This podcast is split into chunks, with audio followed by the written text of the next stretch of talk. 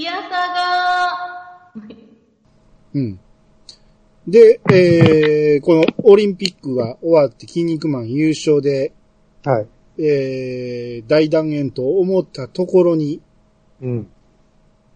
えー、7人の悪魔超人が現れるわけですね。やってまいりました。今日の本番です、本番。ようやく現れました。はい。こっからですね、本当に。こっから、ゴーさんもマオさんも喋りたいんですから。うん、まあね。今までね、だいぶ流してたんで、はい。じゃないですか。この辺流したの喋ってください。はい。うん。うん。まあ、いきなり現れるんですよね。う。うんん。真の悪魔超人。うん。まあまあうん、衝撃の登場でしたけどね。もういき、いける突っ込みどころ満載ですけどね、こいつらはうん。はい、真の悪魔超人まは。、ま、まず、まずね、ゴキブリホイホイですよ。超人ホイホイ。ああ、胴上げされて、で、あのー、えらい、あのー、でっかい女、ブスの女がおって、そいつが力が込めすぎて、で、筋肉マンを宇宙まで飛ばしてしまうと。うん。うん。で、宇宙で、その、でっかい超人ホイホイがあって、で、それにぶつかって、ボタンを押してしまうと。うん。ううん。ん。で、それで戻ってきた筋肉マンと一緒にその、解放された、えー悪魔超人たちがやってくると。うん。うん。えー、で、そこでね、7人現れたわけですよね。うん。うん。ここでまあ、後々活躍していくバッファローマンとか、うん。ブラックホールとか、はい。アトランティス、うん。スプリングマンまではうん。認識できるんですよ。うん。リング上にいるのがね。はいうんあと、誰ですのっていう話。さらに言うと、うん7人の悪魔超人いるのに7人以上いるんですよね。は、8人いるんですよ。瞬間的でに。すね。まあまあ、あれはね、テリーマンとかもおったから、他のね、超人もおったっていう認識はできんことはないんですけど、うんそれにしても誰やねんですよ。う んうん。で、後々ね、あのー出てきますけど、なかなかこの4人以上出てこないんですよ。うん。いつまで経っても4人で、うん。かなり経ってからステカセキングが出てきて、さらにす、だいぶ経ってからミスター仮面登場ですからね。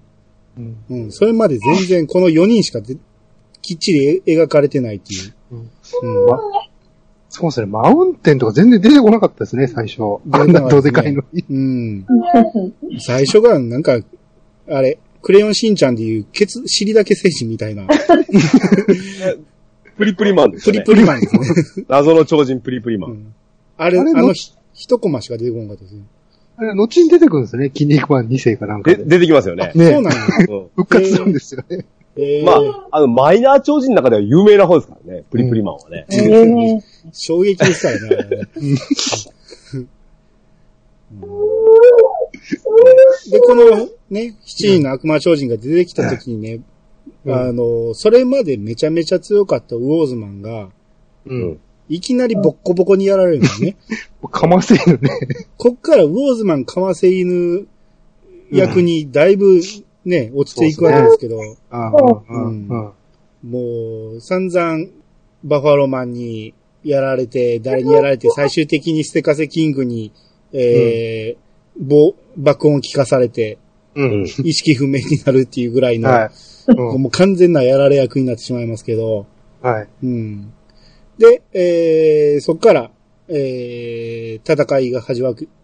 えー戦いたくないっていう筋肉マンに戦わせるために、ミート君をバッファローマンがバラバラにしてしまうわけですね。はい。うん。ううんん。えーで、えーミート君の体を欲しければ一人ずつ倒していけと。うん。ううん。ん。うん。いう感じで。で、最初がステカセキングですか。はい。うんう。ん。はいまあ、ステカセキングもね、うん。あのー後にね、うんいいろんな漫画でギャグとして言われる、その、四天王の中でも、いやーはい。はい最弱っていう言葉が結構有名になりましたけど、はい。僕の記憶の中では、バッファローマンがこの時に言った、うんその、筋肉マンにステカセキングがやられた後にね、ステカセキングは我ら7人の中でも、実力的には最低っていうね、うんうんうん。この言葉が僕は結構発端になったんじゃないかなと思うんですけどね。あでもこれはね、そうみたいですね、本当に。あ、やっぱそうなんですか？うんううんん。なんかもう2チャンネルかなんかで見たことあります？あーそうですこのね、うん俺、この7人の中でステカセキングが、異色じゃないですか？言うならば。う。うんん。あの変な話、怖くもなさそうに見えるじゃないですか。ですね。でもやっぱり、あの、いやあの、筋肉マンと戦ってる最中ですけど、ううんん。こいつがなぜ恐ろしいかっていうのを、やっぱり、身をもって分かってくるんじゃないですか。うん特に超人大全集ですよ。はいはい。ね。ははいい。うん。まあ、時代ですよね。カセットテープですからカセね。ットテープ。うん。ですね。あの、ヘッドをね、あの、綿棒みたいなんで掃除してましたからね。どでかい綿棒でやってましたよね。そう。正座しながらやってましたからね。うん。かわいい。うん。あと俺、ステカセ好きなのはね、あの、その超人大全集で中身入れるじゃないですか。う。うん顔変わるんじゃないですか。はいあはいはいはい。うん。あの時の顔が好きですよ。あ、ラーメンマンの顔と。ですね。う。うんん。これ、ステカス、ステカスイングもあれなんですよ。後々復活して、う。うんん。いろ、いろんなのが、いろんな超人変身するんですけど、う。うんん。まあ、それは兄さんちょっとお楽しみにしといてください。それは。ああ、そうなんですね。うんはい。うんうんうん。あの、ステカセは活躍しますよ、この後。うん、そうなんですよ。結構チートです。うんうんうん。なるほど。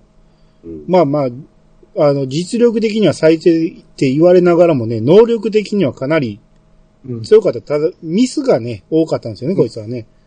うん。あの、まあ、落語、ね落語を聞かせるとか、うん。あと、なぜか大全集の中に3年前の筋肉マンを入れてたっていうね。そんなん持っとく必要ないやろと思うけど、それを入れるとかいう、そういうミスが重なって結局、うん。ね、筋肉バスターでやられてしまいますんで。うん。うん。ちなみにあのね、えっ、と、ウィキペディアさんに読みますと、うんこの悪魔のシンフォニう。うんん。うん。ー、ね、あの、へ足のヘッドホンで100万ホーンの、うん。おー大音量を聞かせる技ということですが、うん。えっ、と、あの、か、かえっ、と、科学的にいろいろ解明される柳田理香さんってあの、結構、ああ、はい。はい。うんね、おいろいろ書いてらっしゃるはい方なんですけど、ええ。うん博士なんですけど、うんこの柳田理香さんの解釈によると、実際に100万本の音量を流すと、宇宙が跡形もなく消し飛ぶ威力になるというえですが。はい。ですね。だいたい筋肉性だってね、行ったり来たりできないですよ。500億光年ですからね。うんまあまあ、その辺突っ込み出すとね、筋肉マンキリがないんでね。うん。うん。はいえー、で、ステカセキングに、えーうん勝ちまして、はいうん。で、その後が、ブラック、ブラックホール。ブラックホールブラックホール戦ですね。はい。うん。まあ、ブラックホールはね、あの、うん登場時点からね、もうバファローマンに次ぐぐらい目立ってたんで、うん。こいつは強いんやろうと思ったのに、こういきなり第2戦で出てきたんで、うん。う。うんん。ブラックホールとの戦い。まあ、これは、どうしようかな。最後言っちゃいますか。うん。うん、途中だってしゃあないしね。最最後はね、結局、顔のブラックホールに吸い込まれまして、はい。筋肉マンが。うん。で、異次元に入ったんやけど、うん。えー、なんとか抜け出す方法はないかと。なら、ブラックホールの、えー、脇のあたりに傷があって、はい。で、それがなぜか空中と繋がってると。うん。うん。で、その、筋肉マンもその傷を見つけて、えーそこから抜け出すために、えーおならをかまして、はい。ホワイトホールっていうことで、うん。えーもうどう、どういう原理かはわかりませんけど、ホワイトホールで異次元を破って出てきて、うん。うん。で、出てきた威力でそのまま、えーエルボーかまして、はい。うん。で、そのまま、えー勝つと。うん。割と最後開けないですよね。あっけない。うん。うん。なぜあんだけ強かったブラックホールがこれでやられてしまったか よくわかんないですけど。うん。うん。ただ、あれさん、これもね、一言言わせてもらうと、うん。ブラックホールはね、ゆで卵に愛されてますよ、かなり。かなりね。あ、そう。ね そうそう。これもね、見てください。37巻以降。そしてね、お前、お前、いつから、あのーリーダーであるバッファローマンから BH って呼ばれるようになったかと。うん誰もそんなこと言ってなかったじゃないですか。まあ、胸に BH ってでかく書いてますしね、ブラックホール。で誰も言ってないでしょ、まあ、BH。読んではないですよね。後半とかね、さ最近の作品だと BH って呼ばれてるんですよ。へえ。うん。別にブラックホールでいいと思うんですよ。そしてね、なんたって強いです、こいつ。強いですよね。ううん。うん。うん。その、そして、先ほどあお話しした超人オリンピックに登場してきた、うん。あの、顔に星のあるやついたじゃないですか。ああ、ペンタゴンね。ええ。うん。あれと、ほら、後々タッグ組むでしょ、はい。はいそうまさかそんな活躍するとも思ってないのが一つと、ううんん、そうですね。うん。それから、じ、実は、彼とは一心同体だったみたいな設定がどっかから出てきたりとか。そうそうそうそう。そうですよね。そうなんです。うんまあでも、まあ、後で、またその時に言いたいと思いますけど、僕はあの、幼次元サッポコンビは大好きなんですよ。いや、かっこいいですよね。かっこいい。めちゃめちゃ戦い方もワクワクさせる戦い方ですし、うん。うん。まあ、ブラックホールは、まあ、後々もまた活躍するということで、うんはい。うん。で、次が、えー、もう、筋肉マンが2戦戦ったところで体がボロボロになるわけですよね。うん。うん。ううん。で、まあ、それまで、その、一人で戦わなあかんと思ってたけど、えーはい他の正義超人たちが現れて、うんえーウォーズマンと、えーウルフマンと、ブロッケンジュニアとロビンが現れるんですね。うん。うん。あ、バテリーも現れて。う。うんん。で、えーそれぞれ残りの悪魔超人とそれぞれが戦うと。うん。うん。うん。えー組み合わせが、ロビン対アトランティス。はい。うん。で、ブロッケンジュニア対ミスターカーメン。ミスターカーメンいきなり出てきましたけどね。うん。で、ウルフマン対スプリングマン。はい。うん。で、バッファローマン対ウォーズマン。うん。で、最後、テリーマン対マウンテン。うんっていう形ですね。うん。うん。で、どっから、どっから喋りますか、これ。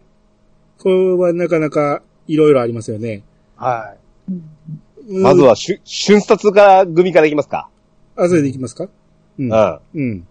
となると、やっぱり、い。ウルフマン。ウルフマンですよね。ウルフマンですね。やっぱり。うんウルフマンね、活躍できないですよね、この人はね、この時点では。うんあ相手も悪かったっちゃ悪かったんですけど、うん。まあ、悪魔超人の中では一番見た目は弱そうなんやけど、意外と強かったっていう、まあ、うんこのスプリングマンそうが。スプリングマン。う。うんうん。えーまあ、こいつが、その、ね、スプリングの中に、えー、ウルフマンが入れられてしまって、ではいギシギシ締められて、うん。最終的にバラバラに無限にしまった。ひどい終わり方ですけど、ウルフマン。うん。いや、もう本当にね、あの、これ大変申し訳ないんですが、うん。スプリングマンの、に、の、あの、強さを、こう、なんていうの、際立たせてしまったウルフマンのポジションですよね。ですね。うん。うん。うん。悲しいかな。うん。そうですね。ほぼ、そのほぼいいとこなかったですよね。う。うんで、次決着がついたのが、あロビンか。ロビンかなじゃんうん。うん。あ忍ばずの意見。そうん。うん。ねえ。ここはですね、ロビンとアトランティスは結構名言がいっぱい出てきますよね。ほうほう。ロビン戦法とか。ロビン戦法で。ロビン戦法、獲物を逃すなとか、うん ロビン戦法に相手の支えには絶対乗るなとか。うん。ああ、なんか、あそうジャンクマンの戦いくらいまで出てくるのかな、ロビン戦法。確かにね。うん。ああ、そうですね。うん。ねで、水中で、の戦いで、もう、まあ、どうしてもアトランティスに部があるわけですよね、どこかに。はい。うんうん。まあ、そそれでも水中で揉み合ってる時に一旦出てきたと思ったら、パイルドライバーの形で出てきて、うん。そのままパイルドライバーで落ちていくんやけど、水の中やからい、あかんやろうと思うんやけどね。何のダメージもないやろうと思うんやけど。そうんで、そのまま、えー水中に入って、で、もうね、ピタッとこう、静まり返って、う。うん。で、次また水柱がパシャーっと上がって、うん。どうなんねや、どっちが出てくんねん、どっちが出てくんねやってなった時に出てきたのが、うんロビンマスクの顔がね。う。うんん。で、やったー、勝ったーってなった瞬間に、次のはいシーンで、その、アトランティスの指が、うん。ロビンマスクの顔から出てきて、うん。結局マスクを持ったアトランティスの手だったと。けーけけけうん。ね、赤赤ちゃん興奮してますね。うん。アトランティス好きだ。ロビンの方がいいかな。そうで、一人ね、破れるごとに、テリーマンの靴紐が破れる。うん。こっからか、テリーの靴にもそっ。からですよ、靴紐が破れる。あーきつな予感がね。うん。ですね。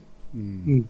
で、あの、あれですよ。で、アトランティス、さっきの、あの、ま、毎回毎回言いますけど、うん。アトランティスもの、最近のこの活躍なんですよ。ほうほう。ほうん。うん。同じような魚のね、マーリンマンっていうのと戦うんですけど、うん。うん。ロビンとの戦いをバカにされて怒るんですよ。うん。というシーンが出てくるんですね。うんう。んうん。っていうのがあるので、うんぜひこれは、あの、本編をお楽しみいただければ。そうですね。ああ、いいですね、それね。戦い前にロビンと、そうですね、アトランティスの戦い、一回、ちゃんと見てから見ると余計面白いと思います。おーはいうんうん。うん。うんうん。うん。で、次、えー決着ついたのが、うん。えー、ブロッケンジュニア対うん。ミスターカーメンですね。出ました。疑惑の一生。買ったのかっていうやつですよね、これ。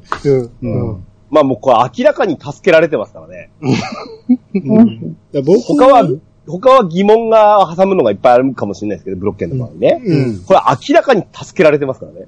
うんっていうか、全く何もしてないですからね。ええ勝ちに貢献がないですからね。う。うんん。あの、ミスターカーメンはね、僕ら子供の頃はねうん、ミスターカーメン最強説はあったんですよ。どの辺がですか？え、めっちゃ強いじゃないですか。こう、巻き巻き言うてね。うん。動きを止めるとか？動きを止めるとか、うん。ううんん。うん。まあ、ミイラパッケージはね、ちゃんと捕まってくれなあかんねんけど、うん。これで捕まえてしまえば身動き取れないわけじゃないですか。う。うんん。まあまあ、出てきたやつおるけどね、一人。うん。この後出てきますけど。うん。うん。まあ結果こう、ブロッケンがね、あのーミイラパッケージでぐるぐ巻きされてね、うんう。ん。まあ一旦は身代わりでレフリーを捧げるわけですけど、あのわ、おなんだっけ？えっ、と、胸に、お私はレフェリーって書いてるんそうそうそう。は白骨体のね、シャツのむ胸元あたりに私はレフリーって書いてる。はい。はいはいはい。誰がいつ書いたんやっていうのはわからないけど。うん、で、そっからね、こう、構成に出るかと思った、えーブロッケンジュニアがもうミイラパッケージでぐるぐる巻きにされまして、うん。うんう。ん。で、そこで現れたのが、メシアですよ。メシア。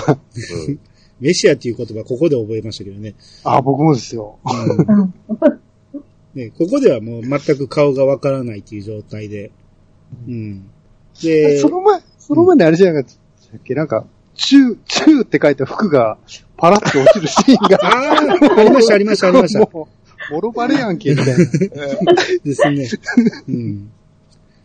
そうそうそう。うんで、レッグラリアートで決めるんですよね。そうそうそう。ですね。だから、みどう見ても中国憲法ですよ、これ。うんいや、だから、ミイラパッケージで誰もね、その出てこれなくなるっていう設定のはずやのに、難なくうん中から手を出して、手刀でね、巨大ストローをぶった切るっていうね。それできんねやっていう話ですよ。で、そのままの流れでレッグラリアートを決めると。あうん、ただこのリングがね、こう、なんかもやがかかってて中がどうなってるかわからんっていうことで、えー、結局、ブロッケンジュリアの勝利っていう形でみんなが認識するんですね。うんうん。で、ここでよう、ん？これ、ちなみにさ、すごいですよね。このピラミッドパワーデスマッチってやったじゃないですか、この。う。うんん。ね？うんで、。これがね、北海道なんですけど、うん場所。うん。北海道 UFO 発着所っていうのがああ、そうだそうだ。そんなんあったっけ？どんなとこだよ、ってうんうんうん。うんあと、あれですよね。あの、ここ近年ですけど、うん。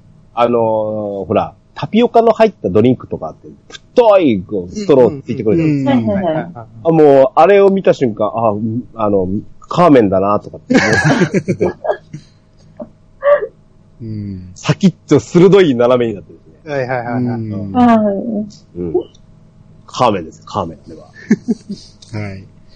うん。で、えー、ようやく、えー、正義超人が一勝を挙げまして、はい。うん。で、次の戦いが、えー、バファローマン対ウォーズマンですね。はい。うん。これは、すごい、歴史に残る名勝負じゃないですか。うんうんうん。うん。もう、攻撃こそ最大の防御なり言うて、はい。うん果敢に攻めていくわけですよ。ウうんォーズマンが。ただ、えー、もうウォーズマンの圧倒的なパワーに。うんで、ここでね、初めてね、初めてだと思うんですけど、超人強度という言葉が。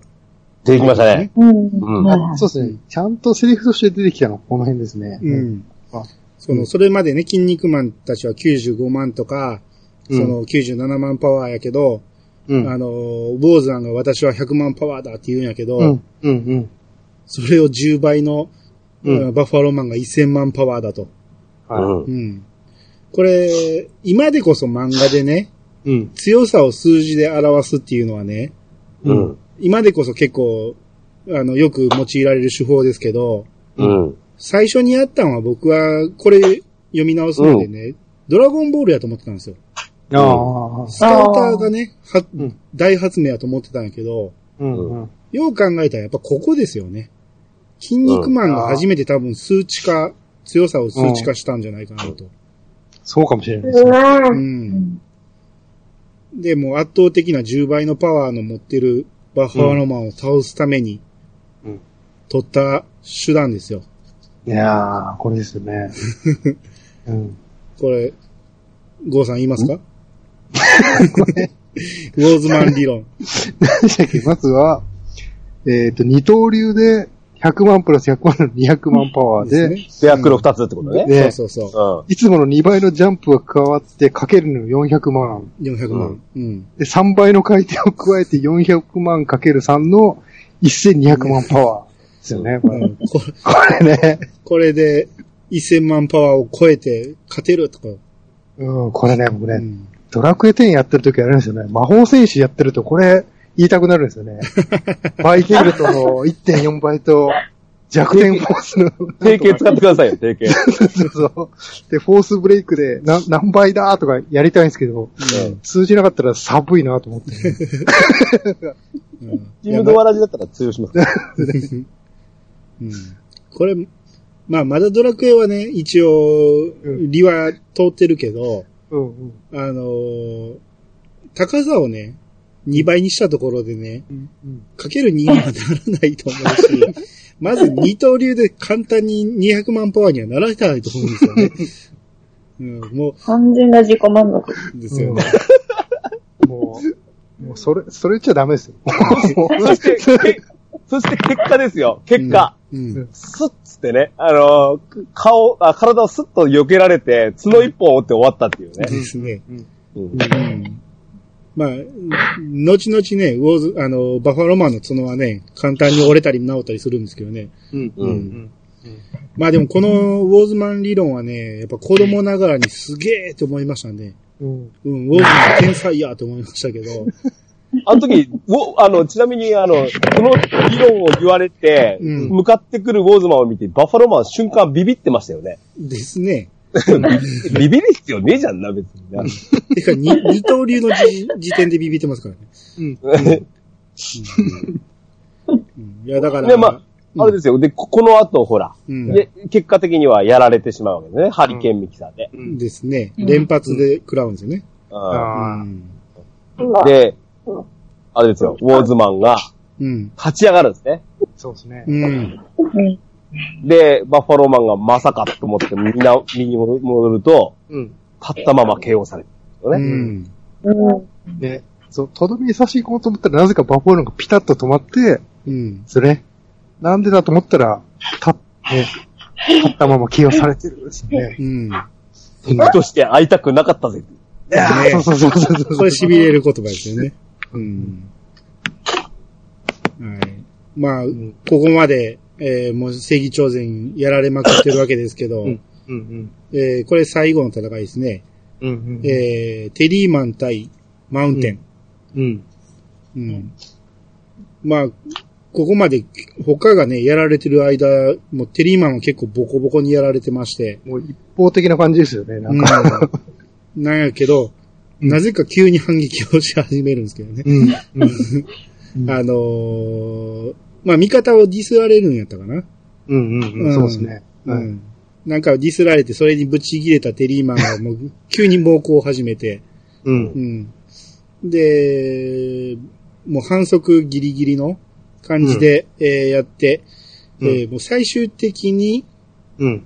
普通にブレンバスターで買ったんかな、そうですね。うん、特にドラマもなく、うん。うん。うん、普通に、ここは普通に勝ちましたね。ただ、うん。あのーどうやったっけ？リングが落ちていったんかな？そうですね。リングが落ちて、うんうん。重量級だもんね。うんうんううん。ん。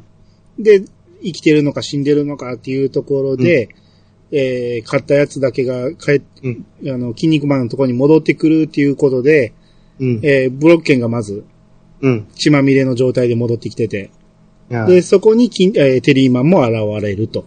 うん。うん。で、なんとか2勝はしたと。うん。うん。で、あと、えー、3つ体を取り戻さんとあかんですよね。うん、そうですね。ミート君の。うん。うん。で、そこで、えー、3人、えー、筋肉マン1人で戦わなあかんっていうことで、まず戦ったんが、アトランティスだと。うん。はい。うんロビンの弔い戦ですね。うん。うんうん。で、これが、えー、まあこれもいろいろ面白いシーンはいろいろありましたけど、うん。うん。まあその、これまでやられた悪魔超人たちが、その、霊体になって、筋肉マンの体を抑えるとか、うん。うん。うん。まあ、そんなんもあったけど、まあそれで、またメシアが現れて、うん。うん。あれだよ、霊界ポケットですよね。いやー、そうそうそうそう。何謎の鏡みたいなの。うん。うん。うん。もう理論とかもうどうでもいいん。ですよね。そういうもん。であるという。うん。うん。うん。なぜ知ってたん。かは知らん。けど。うん。それでまあピンチを救って、えー、あとはもう筋肉マンは1対1っていうことで、うん。うん。えー、これはもう、そうですね、火事場のククソ力で勝ったっていうことでいいですかね。そうですね。うん。もう一つ一つ突っ込み出すとキリがないんで、う。うんん。まああれですよね、最後にこれ、バッファローマンが、あの、印象的なシーンだったね。フィニッシュホ、フィニッシュホールド、筋肉バスターだっていうやつね。そうそうそうそう。うんうんもう筋肉バスターの、あのー逆転方法を見つけ出していたと。うん。うん。だからこいつを一発見れば、俺はもう筋肉バスターを返せるんだっていうところまでバッファローマンは来てたんですね。はい。ですね。あの、ステカセキングにかけたのでヒントを得たから、もう一回見ればもう破れると。うん。うん。で、筋肉マンに、その、これはダブルアームスープレックスをしようとところね、しようとしたところに、それではダメだって言って、フィニッシュは筋肉バスターだって言われて、うん。で、筋肉マンがひるんだところやけど、まあ、なんとなくこう、向かってきたアトランティスを、なんとなく筋肉バスターの形になってしまって、そのままかけてしまうっていう。はい、はい、はいはい。で、これでバッファローマンが見えたぞと。うん。うん。筋肉バスター破りを思いついたということですね。うん。うん。えー、で、あと、で、こっから、えー、あと筋肉マン一人で、う。うんん。えー、バッファローマンとスプリングマンを倒さなあかんと。はい。うん。で、なぜか2対1で戦うような形になってるんですけど、うん。うん。なぜか急に、えー、タイムリミットまで設定されてしまって、うん。う。うんんえー1時間以内に、30分以内に手を取り戻して、1時間以内に顔を取り戻せ。それでないと、電流で、えー真っ黒焦げになってしまうと、その、ミート君の手と顔が。ああ。っていう状況のところで、メシアが現れて、う。うんん。うん。で、ラーメンマンやろうと思ったところを、うん。えー、フードをめくってみたら、モンゴールマンだと。う。うんん。うん。で、うんモンゴルマンも一緒に戦おうとはいう感じで、ここでタッグマッチになるんですよね。い。うん。うん。あんまり筋肉マンが、あの、モンゴルマンを信用してないんですよね。最初そうですね。そうですね。う。うんん。スプリングバズーカーとか言って、うん。うん。あのスプリングマンを手に装着したバッファローマンが弓矢のように飛ばすんやけど、うん。それを避けずにもろに食らったりとか、うん。そのモンゴルマンがうん。で、なぜ食らったかというと、その後ろにミート君の手があったと。はい。うんうん。で、体を盾にして守ってくれたんかっていうことで、ここでこう友情が芽生えて、はい。で、一緒に戦おうとなったと。うん。うん。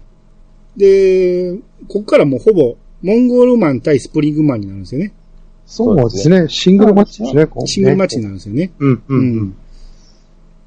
えーで、もうここで、あれですよ、もう有名な、あのー猫じゃらし理論ですよね。うん。ウウルフマンを死に追うやったね。デビルトムボーイですよね。うん。う。ん。うん。で、あのーね、スプリングの中に入ってしまったモンゴルマンが脱出するために、うん。この、なぜか、伸び縮み、伸縮自在の髪の毛を伸ばして、うん。スプリングにぐるぐるに巻きつめ、巻きつけて、うん。で、締め付けるスプリングマンの力を利用して、うん。あの、真上に、その、押し出されていくと。はい。はい。うん。これが猫じゃらしの原理を利用したと。これ子供の頃やりませんでしたよ。本当なんで。猫じゃらしはやったけど、やりましたよね、やっぱりね。うんだからといってスプリングマンがこうなるとは絶対しても思われへん。ピ それはもうーンと伸びてましたからね。うん C ですよ、C。そこは突っ込んじゃいけない。突っ込んじゃいけない。こういうとこなんですよ。だから、僕ら子供の頃はね、おお、すげえと思って見てたけど、うん。今の子たちにこれを見せていいのかっていうね。うん。う んその、友情のね、熱い戦いはぜひ見見てほしいと思うけど、うんこういう無理やりな、その、物理のね、あの理論を無視した戦いをね、これ今、うんここまで繰り広げられて見せていいのかっていうちょっと疑問はあるんですけまあど、結局、これって、ほら、今、ミーとバラバラになってるから、ううんん。まあ、要は、あの、俯瞰で解説してくれる人間がいないじゃないですか。うん。なぜかやっぱりそういう時テリーマンがするんですよね。そうですね。うん。うん。で、まあこれで、えー、スプリングマンを、モンゴルマンが破って、えー手を取り戻しまして、うん。うん。で、またモンゴルマンが、えー、出ていくんですけど、うん。うん。うん。そのまま出ていけばいいのに、最後にマスクを取って、チラッと見せると。ちょい見せるんですよね、なぜって思うんだけどね、これはね。うんう。ん。まあ、ファンサービスなんでしょ、これチラ、チラリズムの。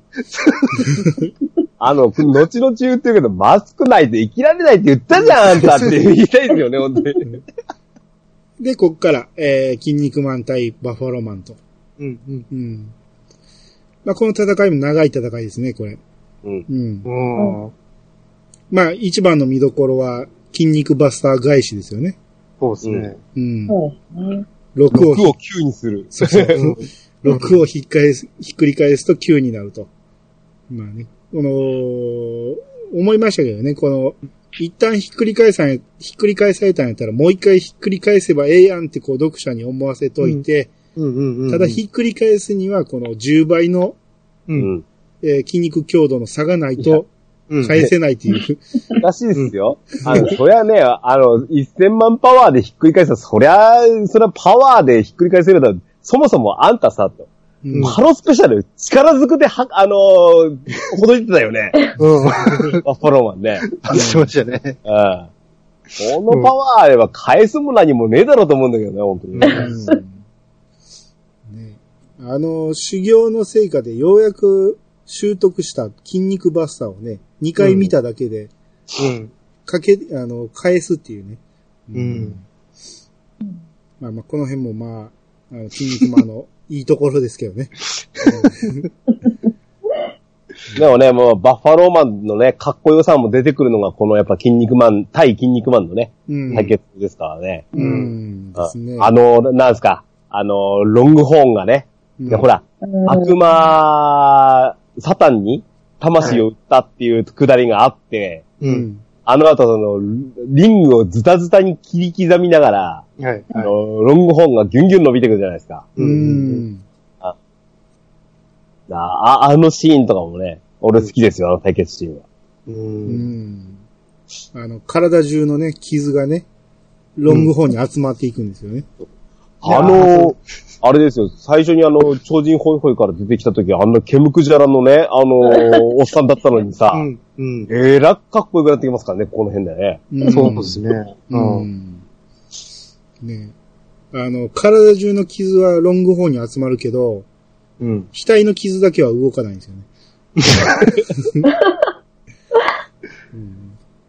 うん、あと、まあ他にもいろいろありましたけどね、この、んロングホーンはうん敵のパワーを吸い取るとか、うん。うんうん。何でもありやなってなってくるんやけど、あと、あれですね、透明になったりしましたよね。超人京都下げて。あー、ありましたね。そうそう。強度を下げると動きが速くなるんですよね。はい。そうそうそう。ゼロまで下げるとテレポートできるとかなんかできるって。うん。ゆで理論がこう爆発しだした頃ですよね。ですね。うん。うん。あと、この、サメみたいにビュンビュンこの、マットを切り裂いてやってくるけど、うんうん。こんだけ切り裂いたら、うん。もう穴だらけになって落ちるやろ。なぜキープできてんのかはよくわからないけど。うん、で、えー、最終的にどうなるんやったかな？最終的にエネルギーの吸い取り合いで、うんあれですよね。カジマのクソ力が強すぎて吸い取れなかったみたいな。で、うんまあまあ、まあまあよくある話というか。うん。で、戻すんですよね。うんカジバのクソジコラを。そうそうそうそう。うんもうそこに戻さんでもいいと思うけど、どどっか違うとこに戻せばいいけど。なんで本人に返すんやと思ったけど。うんううんうんん。ですね。あの、筋肉バスターをそのままかけると返されるから、う。うんん。えー上空に投げて、うんそのままその、天井にうん。するんですよね。ね。はなぜこれが返されないのかっていうのも説明はわからへんけど。で、ただそこから落ちてくるときにまた筋肉マンを捕まえて、えーバファローマンが、い。うん。えー筋肉バスターをかけようとするんやけど、あここは最後の最後は筋肉マンを返せるんですよね。そうですね。うん。6を9にできてしまうんですよね。うんううん。ん。まあ、これはカジマのクソ力のおかげっていうことかな。まあ、そう、そうでしょうね。うんうん。で、これで、えー見事に倒しまして、はい。うん。で、ここからですよ。うん。えーもうあと時間が迫ってると。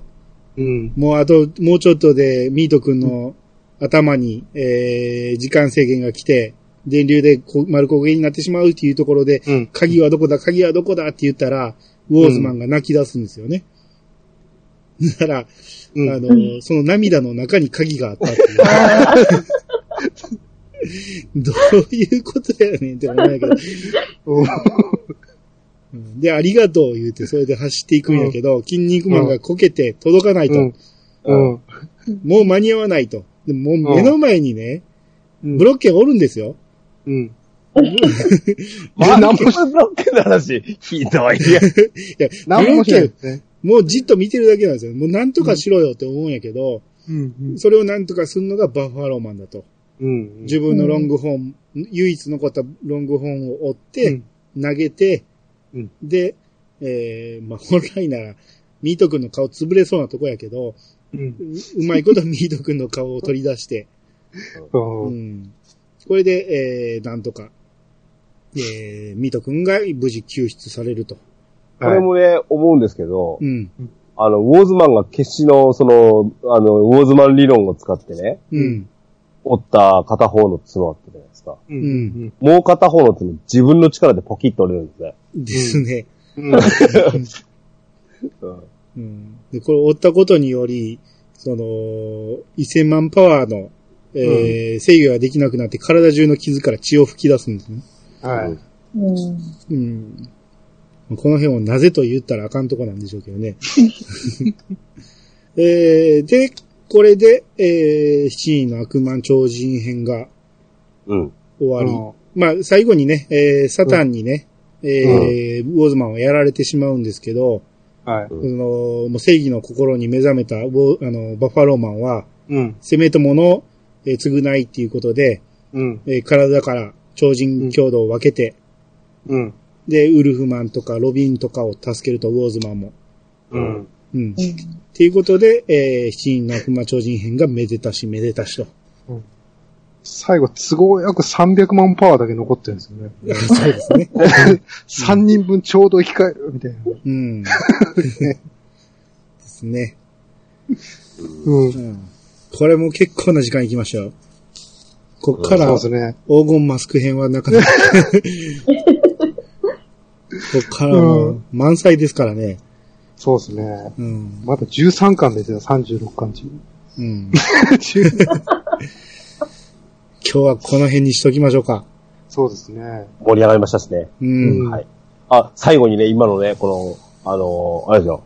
あの、バッファローマンとスプリングマンの話、タッグの話で、はい。うん。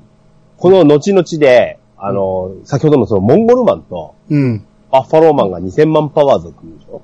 うん。うん。うんスプリングマンって、うんあ、あの時すごい面白くなかったらしいんですね。うん。ああ、うん。うん。うん。うん。もともと、この、オリン、あの、この、超悪魔超人の時に、その、おくんおバッファローマンと組んでたのは俺だと。そうですね。あのモンゴル、熊取野郎に、お俺のパートナーを取られてしまった。いうことでそういえばそうですよね。うんモンゴルマンって言いながら、熊取ですよね、あれね。うんうんバッファローマンと、あの、スプリングマンのタッグ名って決まってるんですよ。知ってましたそうそうそう。あ、そうなんですか？うん。何なんですか？ジョン・ドーズって言うんですよえ？あ、あれ、あれ、ディアボロスです。あ、ディアボロスか。うん。ジョン・ドゥーズは相手ですよね。相手の方ですっけ ディアボロスか？うん。うん。どういう意味ですか？悪あ、悪魔だ。うん。あ、ディアボロだ。ああ、はい。で、あの、あれですよ。モンゴルマンが背中に背負うロングホーントレインするでしょ？うん。うんうん。スプリングマンがやるんですよ。えスプリングマンが背負うんですか？そう。うん見も、見物でしょ？僕、ほ、筋肉マンほら読みたくなってきた。筋肉マンの中でもね、大好きな技のうちの一つですよ。あロングホーントレインは。えーあ。はい。涙なしでは見れないですよ、本当に。ああ、そうなんですね。結構泣けますよ。あの辺を下りを。へえ。うん。それはちょっと楽しみですね。うん。この辺の、だから悪魔超人たちが、う。うんん。あの、やっぱり、なんだろう、このバトル漫画って面白いなって。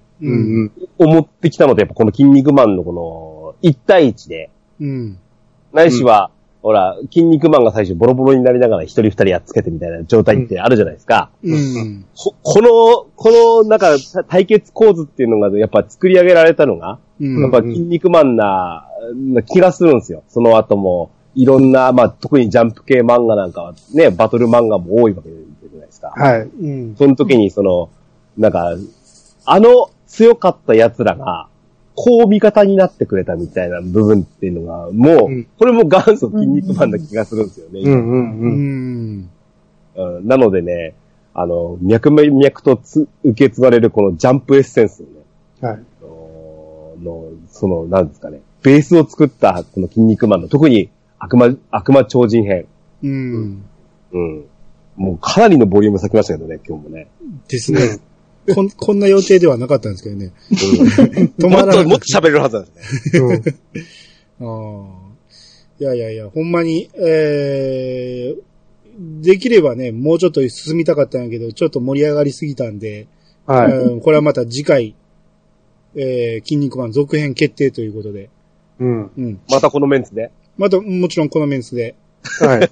やりたいと思いますんで、はい。はい。皆さん、今日はありがとうございました。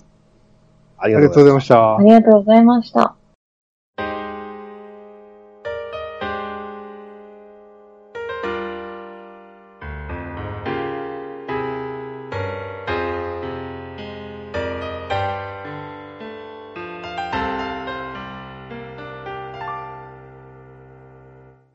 はい、エンディングです。はい、今日は皆さんありがとうございました。ありがとうございまはい。えっ、とね、えー僕ね、今回はね、文庫版を読んだんですけど、はいうん文庫版の最後にね、うんあのーゆでたまご先生からね、ちょっと、えー、コメントがありまして、うん。そこでちょっといろいろ書いてあったんで、それちょっと紹介したいんですけど、あのーまず、えー、筋肉マンといえばもうほぼプロレス技で勝負してるじゃないですか。うん。うんうんっていうことで、プロレスとね、だいぶ、えー、プロレス界とだいぶね、つながりができたみたいで、うん。す。うん。き実際の、えー、プロレスにもタイガーマスクって言うじゃないですか。はい。はい。それと同じように、筋肉マンもデビューさせようという話になってたらしいんですよ。ああ、そうなんですか。もうもうかなり現実的な話で、もうマスクも出来上がってたらしくて、うんうん。誰がやるかも決まってたんですよ。おえー。うん。で、それが、あのースーパーストロングマシーン。あの、お前平田だろうで有名なスーパーストロングマシーンなんですけど、うんうんうん。あの平田が筋肉マンになる予定やったらしいんですよ。ええー。ええ。それが、まあ、あの、事情があってちょっと実現しなかったらしいんですけど、うんうんあと、それとはまた別にね、あのー大仁田敦うん。彼はもうめちゃめちゃ筋肉マンが大好きで、うんうん。で、独立して FMW を立ち上げるときに、筋肉マンをモチーフにした、その、戦いをいろいろやりたいとうん。いうことで、その、FMW にいろいろやらしてくれ言うて、それもかなり現実的に話が持ち上がってたんやけど、うんうんそのうまいこと最終的に話が決まらんかって、ただ、うん大仁田は、その、その時に、えー自分は筋肉マンやるつもりで、いわゆるタンクトップっていうか、ランニングを着て。今でも戦ってたんですけど、あれは筋肉マンの衣装から来てるらしいんですああ、あ白いやつ着てましたもんね、筋肉そうそうそう。うんうんあれは一応筋肉マンの衣装をイメージして、それがそのまま残ってるらしいんです。あ、大仁田と筋肉マン、そういうつながりがあるんですか？あるんですよ。ああ、そうなんだ。なんか、アニメの多い争奪戦って兄さん見てな、見てました？あ、いや、見てないですね。あれでなんかね、コニタって大仁田をモチーフしたキャラが出てきて。なんだろうと思ってたらそういうことだったんですね。あああ、そうですね。あー、うんなるほど。あの FMW、まあ、邪道プロレスと言われてますけど、あっちもかなり、えー、筋肉マンが出る予定やったらしいです。いろんな筋肉マンの戦いを再現したかったらしいですよ。おーうん。なかなか難しいですね、筋肉マンのデスマッチが。ですね。うん。うんまあまあ、それでもね、筋肉バスターやるレスラーとかも出てきたし、あ後に。そうですね。うんうん。とか、まあそういうのを見るとね、その、島田先生もだいぶ嬉しかったいうようなこと書いてましたし、うん。うん。なんか、あの、コミックの最初の方とかさ、うんあのー実在のプロレスラーと、うん。あのー握手とか肩を組む、あの、超人のイラストとか書かれてますよね。あああ。ありましたねうんうんうんあテリーマンと、あのーテリーファンクとかね。う。ああいうの、なんか、いいろいろイラスト書かれてたのもうん覚えてましたけど。あと、うんやっぱり後半とか、うんあの、それこそ、最近の、えっ、と、36巻以降なんかは、やっぱり、その、当時筋肉マンを呼んでプロレスが好きになって、しかもプロレスラーになったみたいな、うんうん今をときめくヒヒーローレスラーみたいなのが人がね、あの、コミックにココメントとか寄せてますもんね、きちっとね。おー。うんうんうんなるほど。まあその辺もね、やっぱ僕はプロレスも好きなんで、うん。うん。そのリアルなプロレスとの関わりっていうのはなんか聞いてるとだいぶ嬉しくなったんですけど、うんうん。まあ今回は、えー、ちょっとね、えー予定よりもだいぶ、えー、進まなかったですけど、はい。また次回またこのメンツでやりたいと思いますんで、うん。どうでしょう？えー、今日の感想をちょっと聞いていきましょうか。うん。えー、じゃあ、ケンタロウさん、どうですか？まあ、あの、言うに及ばずです。もう筋肉マンはね、うん5までやっぱよよ読みこ、読み込んだ作品の一つだと俺は思ってますし、うん。あの、実はこ、こう見えてあんまりこう、じゃあ、この漫画喋れるよっていうのがうん。少ないんですよ、俺。意外に。う。うんん。の中のやっぱりこの、極めて筋肉マンは読め、あの、語れますし、うん。うん。やっぱ、いや、いや語ってて楽しいし、やっぱり、なん、いいい例えばドラゴンクエストの、あの、昔の話をしてても同じだと思うんですけど、うん。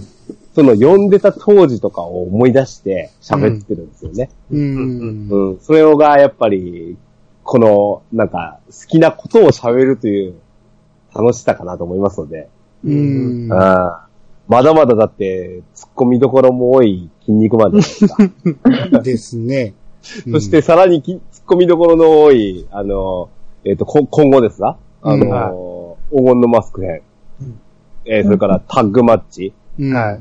で、大磯田戦闘。うん。もう、こ、こ、ど、こっからどこ、どこ、どれ一つとして、アメリカ編は飛ばしてもですよ。うん。あの、この残り3つなんかは飛ばせませんからね。そうですね。あーうんなので、また次、あの、次回も楽しみに参加させてもらいます。はい。はい。えー、じゃあ、ゴーさんは？はい。じゃあ僕もね、ケンタロスさんと本当同じような感じなんですけども、うん。本当ね、語れる漫画って本当少なくて、こう筋本当に何回も読み返してる漫画ってこの筋肉マンと、うん。あと、ジョジョと、う。うんん。あと、アニメで言ったらゼータガンダムぐらいなんですよ。ほうほうほで もその中でも筋肉マンだけは本当に読み込んでて、う。うん。あれなんですよね、今回収録にあたって、あれなんですよ、1巻から36巻まで、電子版で全部買い直して、ずっと電車の中で読んでたんですよ。ほうほうほうほうんもうそれぐらい好き、好きだったんで、ちょっと、そういう話ができて、今日は楽しかったです。う。あちょっと 2, 2回目以降もぜひ参加したいです。あ。ああ、ぜひぜひ。ありがとうございます。えー、マオさんは、あのーはいこういうポッドキャストとか、こういう場に、あの、出てくるのは初めてですか？初めてですね。ああ、じゃあ、その辺の感想も踏まえて、どうですか、今日は？いや、もう本当に、うん。皆さんのお話を聞くだけで十分楽しくて、まあもう、筋肉マン自体を今家にないんで、うん。私も電子版買おうかなと。うん。はい。やっぱりその細かいところまで読みたいですね。もう一回読みたいっていうのとう。。うんん。うんあとはそのセリフとか、うんやっぱり筋肉マンが始まりだっていうのが、ああ、そうなんだなって。私やっぱり時代がちょっとだけ、ほんのちょっとですけど、皆さんより下なのかなっていうところがあるんで、うん。やっぱり、その、世代の人たちの話を聞くっていうのが、すごい楽しかったです。ああ、はい。ありがとうございます。まあ、今回はね、ちょっと、あのー我々が喋りすぎて、な なかなか、ね、真央さんに話ちょっと触れなかったですけど、はいうん。まあ次はね、今回こんな流れだっていうのをちょっとね、分かってもらったと思うんで、そうですね。うんあの、しっかり今度読んで、ですね、この次の黄金マスク編からはもうガンガンと、はい、はい入ってきていただけたら、はい。ぜひぜひ。ははい。い。まあ今日はね、こう、間にもね、ちょこちょこと、あのーいろいろ知っているのか、ライデンとかね、掘り込んでくれましたので、う んその辺もいてくれてよかったなと思いますんで、ありがとうございます。はい。また次回もよろしくお願いします。はい、お願いします。はい。はい。じゃあ、えー、ということで終わっていきたいと思います。皆さんからのお便りをお待ちしております。メールアドレスは、いやさが .pc、アットマーク、gmail.com まで。ハッシュタグは、ハッシュタグ、いやさがをつけて投稿していただけると番組内で紹介するかもしれません。それではまた聞いてくださいね。お相手は、兄と、ヘンタロスト。ゴートコ。なおでした。またお会いしましょう。さよなら。さよなら。さよなさよならら。